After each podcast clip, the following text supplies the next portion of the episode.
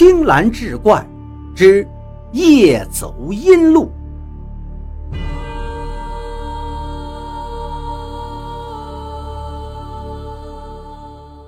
天色已晚，张老二背着大包小包的回到了老家。家里媳妇要生了，本来倒没什么，自己的老爹老娘在家里应该能够应付。不过，老婆阿芳却是难产。孩子一直没生下来，产婆急得也没办法，他老爹老娘只好打电话让张老二连夜往回赶。张老二心里那个急呀！老婆阿芳之前也怀过几次，不过不是流产就是生个死胎，也不知道是老天故意跟他们老张家作对，要让他们家绝后吗？去年七月份，张老二的老婆再次怀孕。这次倒没什么这里不舒服那儿不舒服的事情发生，眼看着一家人就要生活花钱，张老二不得已只好出去找活干了。回村里的路上，到处都是一片漆黑，而且很长一段路没有人家。虽说张老二心里也免不了害怕，不过一想到妻子的事儿，他还是硬着头皮一步一步地往前赶。前面就是村子的乱葬岗了，那儿埋了不少的坟。无论是哪家老人病逝，或者生了个死胎，亦或是不明不白死的人，都会埋在那里。冷风吹来，张老二不禁打了个冷战。他继续赶着路，忽然他发现不远处有一丝光亮，不由得加快了脚步。走近时才发现，那聚集了不少人，还摆了一个舞台。这么晚了，难道是村里人在看戏吗？只见舞台上赫然站着一个穿着古代服装的黑脸判官。今天出了点问题，你们刚才也看见了，不知哪儿来的臭道士，把那个倒霉鬼给收了。所以现在你们当中的一个人可以顶替他的名额投胎轮回，你们谁愿意呀？只见上面的那个人表演的极为生动，张老二发现很多人他都不认识，难道是外来的吗？老二，是你呀？你老婆难产，你还不赶快回家呀？一个老人发现了张老二，急忙对他说道：“哦，是张大伯呀，我刚赶回来，你们在这干什么呢？演哪出戏呀？怎么从来我都没见过呢？”张老二好奇地问道：“别问那么多了，你赶紧回家吧，这儿没你的事儿。”没想到那张大伯很不高兴地催他，见自讨没趣，张老二便继续赶路回去。我去，真臭啊！走着走着，他觉得自己可能是踩到屎了，不由得骂道：“刚好旁边有个草堆，便在那儿蹭了蹭鞋底子。”张老二可是没有瞧清楚，那个草堆里其实有一个坟头。在回去的路上，张老二忽然想到了什么。不对呀，刚才那个张大伯，他前年都死了呀。怎么回事呢？这是。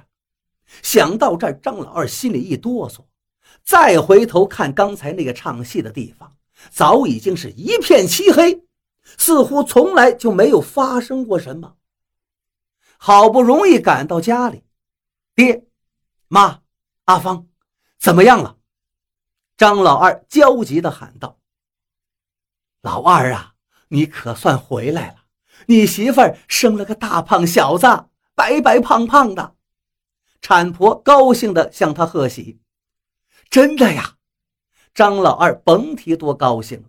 老张家终于有后了，抱着手里的娃娃，他心里像吃了蜜一样甜。老二啊，快给你孩子起个名字吧！老爹老娘高兴地催促着。张老二一听，心想得给孩子取个好名字。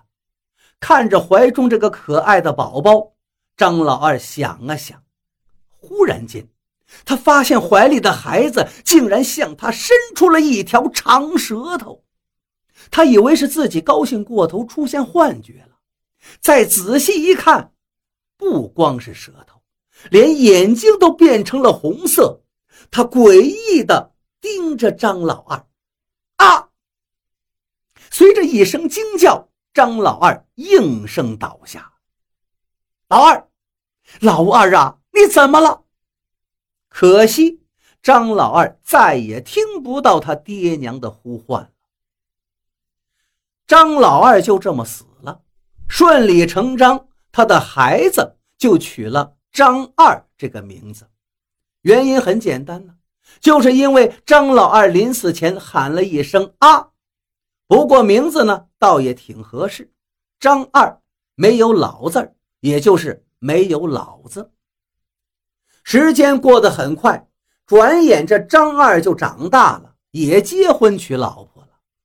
老婆小翠挺着个大肚子，劝道：“张二，眼看咱的娃就要生了，你也该去给你爹的坟上添几炷香，磕几个头啊，也好慰藉一下他老人家的在天之灵嘛。”张二一想也对，不过从县城买香烛回来，天都已经黑了。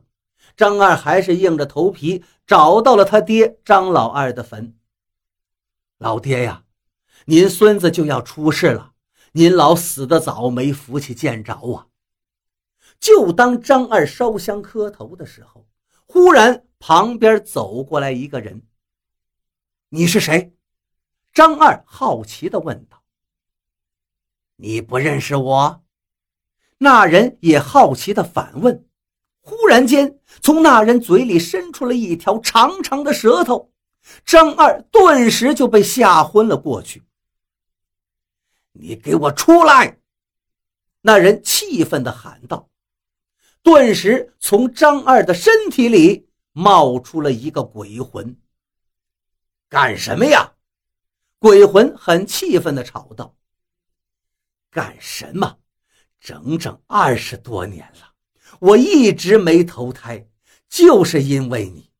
当年我媳妇好不容易怀上孩子，就因为我当年在你的坟旁边蹭了蹭鞋底子上的屎，你就投胎到我孩子身上，把我活活吓死。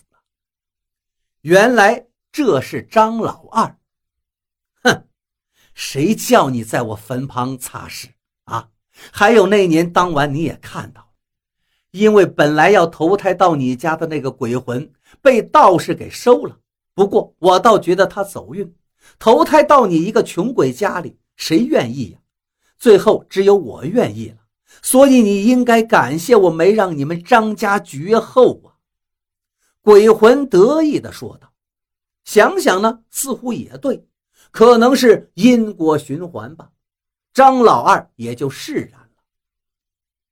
记住。以后好好孝顺你娘，还有你爷爷奶奶，还有不要做坏事。说完，张老二慢慢的消失了。等张二醒来的时候，他十分奇怪，自己竟然会睡着了。